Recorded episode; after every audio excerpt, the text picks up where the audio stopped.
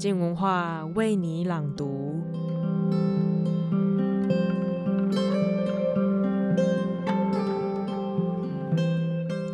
让我们来想象一下，此刻我们都处在大饥荒的时代，身边都是冰天雪地、寸草不生的，再不吃东西，我们就会死掉。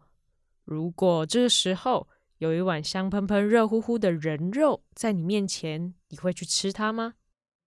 本周的王道环科学专栏就要来聊聊人吃人这件事。虽然它好像有点禁忌，但确实是发生在我们身边的哦。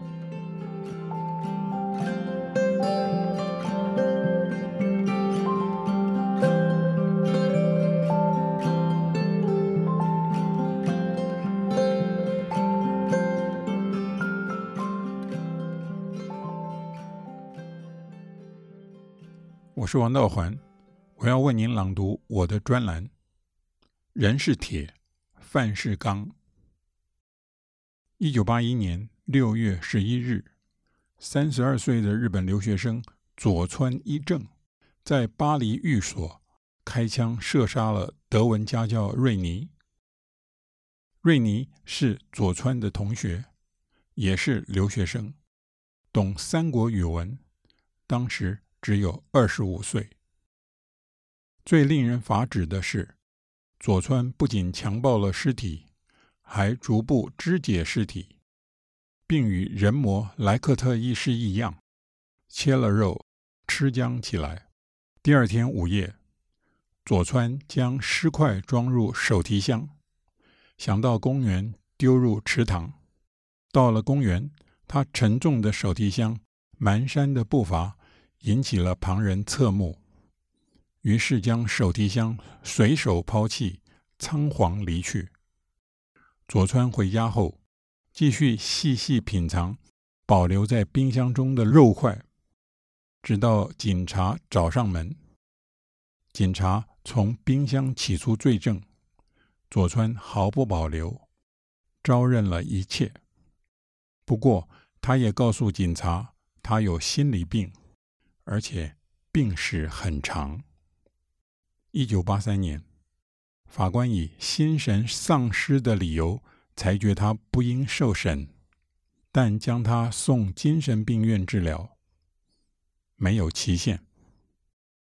精神病院的三位医师都认为他不可能痊愈，意思就是他走不了了。然而，佐川家境非常富裕。一九八四年，他父亲设法将他转往日本东京治疗。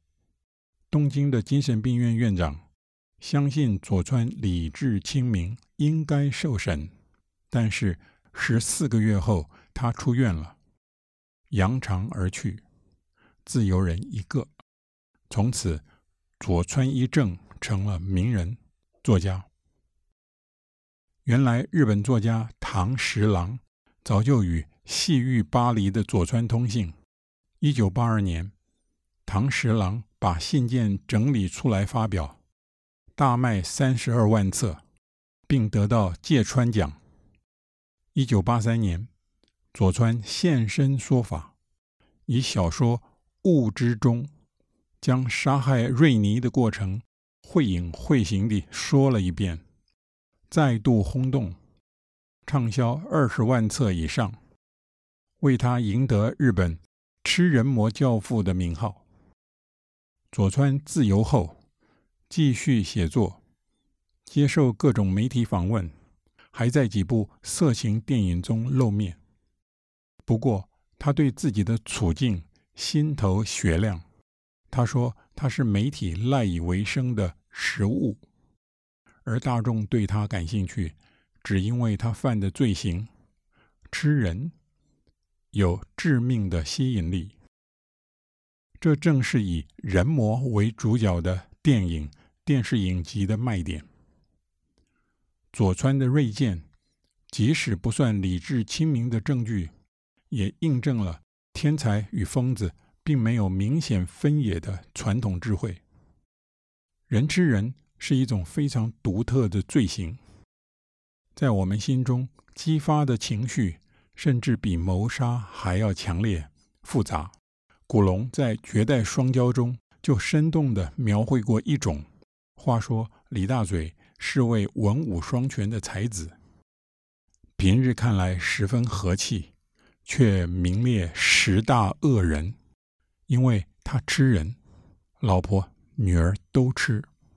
直到临死，李大嘴才透露，自己本来只是好吃加好奇，想尝尝人肉的滋味，哪知尝过了之后，觉得不过如此，颇为失望。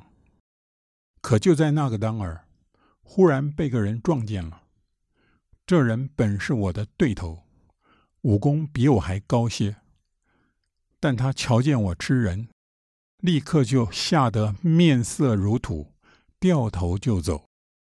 以后见到我，也立刻落荒而逃，连架都不敢和我打了。原来吃人的人总是令人害怕的。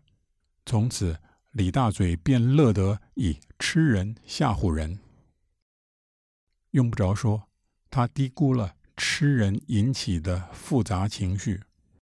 事实上，吃人在任何社会都是禁忌，这一禁忌甚至影响我们对其他动物的理解。例如，二零零四年初，学者在阿拉斯加、加拿大北部的波福海海岸附近发现三起北极熊猎食同类的事件，第一、二件都是成年雄性猎食带着熊崽的成年雌性，第三件则是。成年雄性猎食一只一岁的熊崽，现场迹象都显示雄性的行动是猎食，而且尸体都遭到啃食。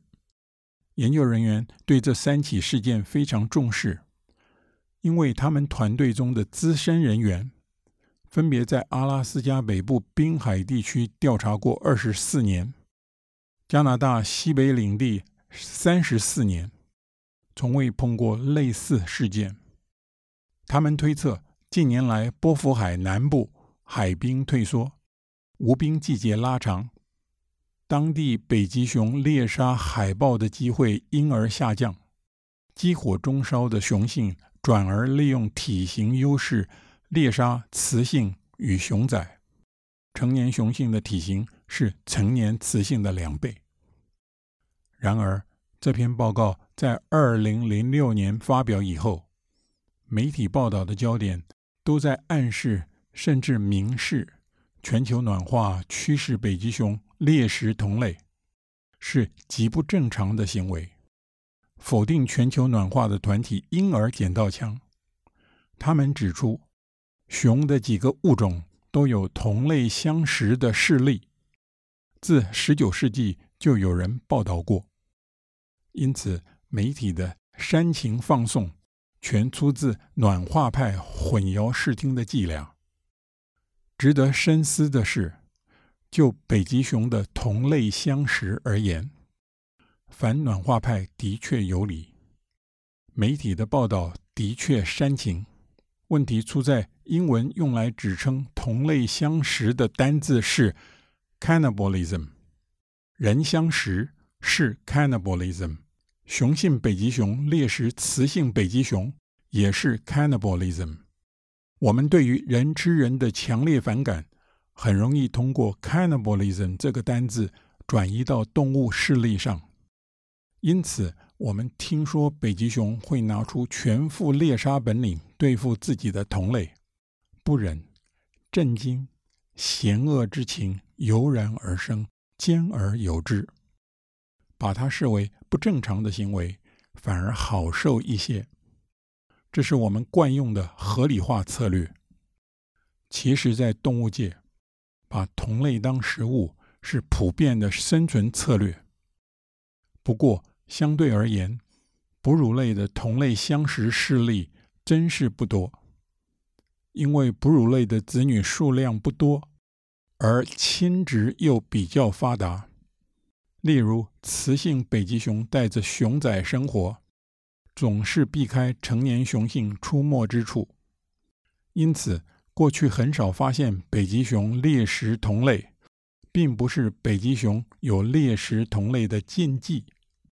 全球暖化改变了北极熊的觅食环境，它们因而改变猎食的策略与对象，是正常的反应。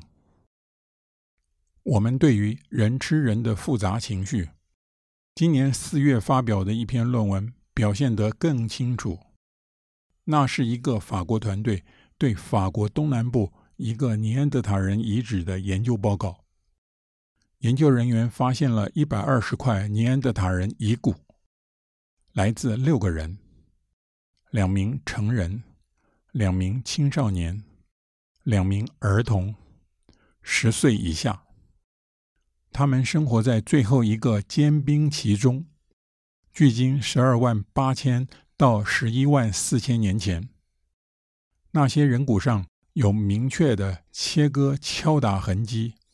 都不是肉食动物留下的，其他动物的遗骨也有同样的痕迹，骨骼之间并未保持生前的解剖学关系，表示死者身体已完全肢解。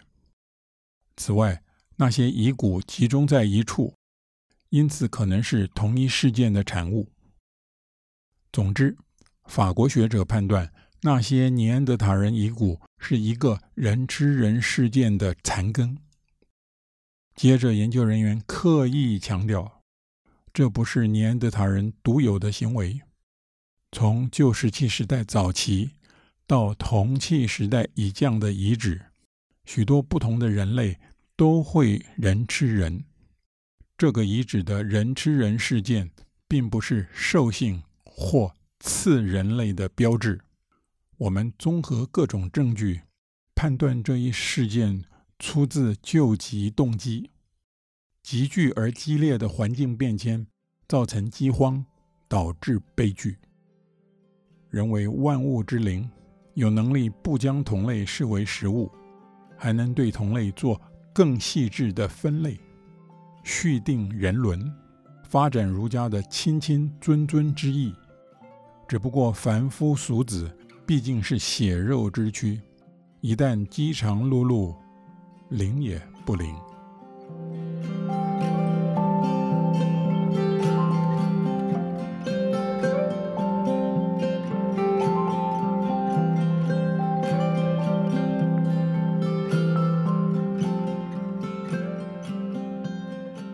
人终究还是一块块血肉组成的生物，在面对生死之欲，也还是会必须要做出取舍的吧。